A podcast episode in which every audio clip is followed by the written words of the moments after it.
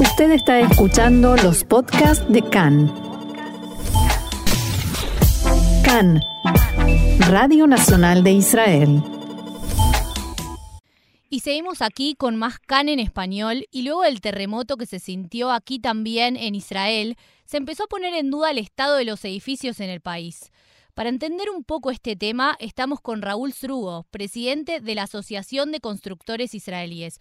¿Cómo estás, Raúl? Bienvenido acá en Español. Muchas gracias. Es la primera vez. Espero que mi castellano va a ser eh, bien para, para entender todo. bueno, perfecto. La verdad que em, estoy un poco preocupada por las notas que se fueron publicando alrededor del estado de los edificios en el país y porque vemos muchísima construcción nueva y también se están llevando a cabo proyectos relacionados con la renovación de edificios como es Tama o Pinui Binui. ¿Cómo evalúas el estado general de las edificaciones en Israel? Bueno, eh, muy mal, eh, porque no es eh, la pregunta que si va a, o crea un eh, eh, terremoto. Eh, se va a hacer cuándo va, va, va a ocurrir el terremoto. Entonces, la situación es bastante mal. Hay más de eh, 600 mil edificios que pueden, pueden caer cuando va a haber terremoto muy fuerte, más de seis en la escala Richter. sí. Eh, e-, es una cantidad muy alta. La sí, claro, ¿Puedes repetir de vuelta el, número de edificios? Seis, eh, 600 mil edificios, que son la gente, más de cuatro millones de gente. Wow. Que están eh, en bastante muy mal eh, situación, que si va a haber terremoto fuerte o eh, ataques de miselios, eh, esos edificios pueden caer. Claro. Eh, es que estamos hablando casi la mitad del país, ¿o no? De la población del país. Casi la mitad del, país, cierto.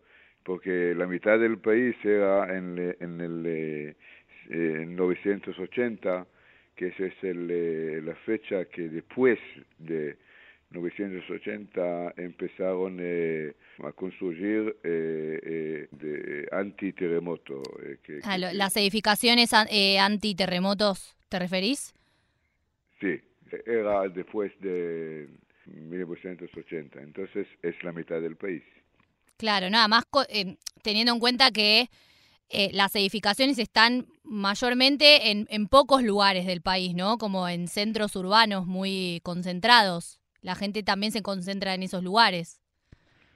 Sí, pero el problema grande es que las eh, ciudades en la periferia de Israel, que son en, lo largo de la Grecia, Siria, África, eh, son pobres eh, eh ciudades allá, digo ciudades como Kirat eh, Metula, Tveria, eh, Bet Shean, Jerusalén, al, puede ser también eh, Arad, hasta Eilat en el, en el sur, tienen la, la, la, posibilidad que va a ser un desastre muy grande. ¿Eso se debe a la, a la construcción eh, antigua o, cuál es el, el...? El problema es que el, el, esos lugares, el terremoto va a ser muy fuerte, es abajo del, eh, del esa, eh, ese cruce de Siria a África. Y, de la placa, estamos hablando de las placas tectónicas. Sí, de placas tectónicas, justo. Entonces, entonces justo ese lugar es el valor de la tierra del, eh, para, para, eh, construir es muy bajo. Entonces proyectos como Tamas Loshimishmone y Pinui Binui mm. eh, no son no son rentables esos lugares, esos proyectos. Entonces esos lugares ahora no hicieron casi nada. ¿Y consideras que en estos lugares principalmente son los que se deberían hacer más proyectos? Será, será hacer más proyectos, pero porque no en rentevales no la, los eh, los entrepreneurs y los eh, cablanim no, no, no empiezan esos proyectos.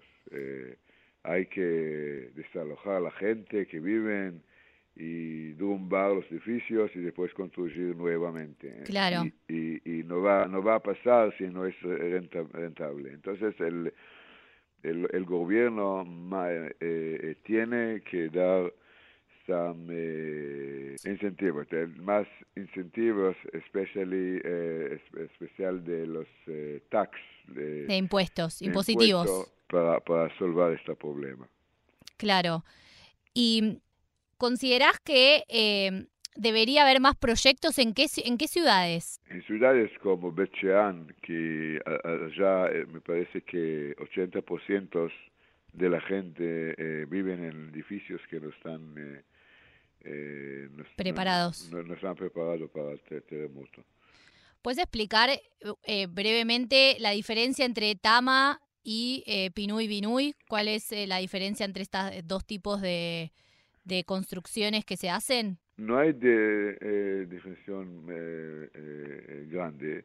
El Tama 38, el, hay proyectos que no derrumbar los edificios Pero lo, lo, hace, lo hace más fuerte que van a poder uh, existir uh, después de un eh, terremoto. Y Pinuy Binuy es para derrumbar los edificios y, y, después construir de nuevo. Eso es lo diferente.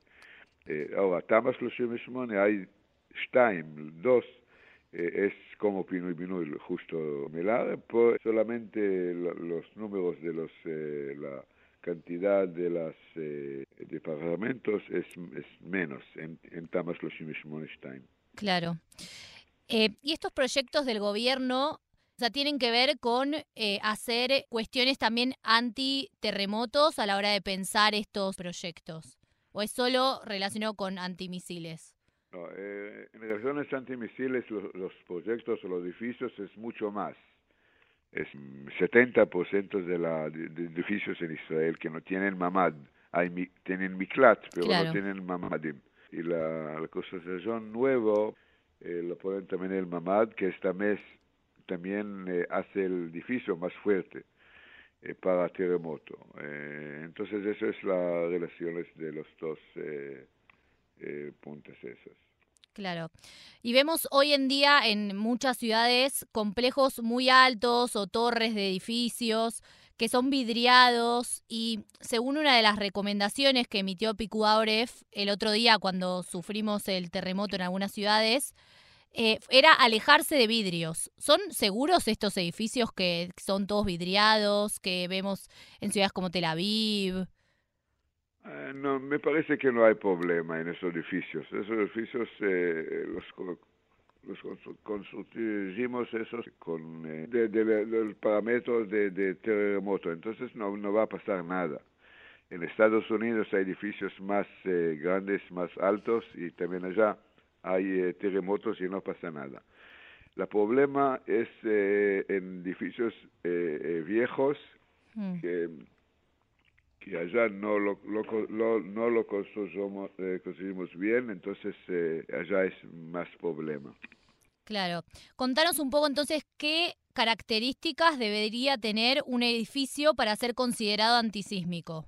La primera vez que, que se construyó antes de, de 1980.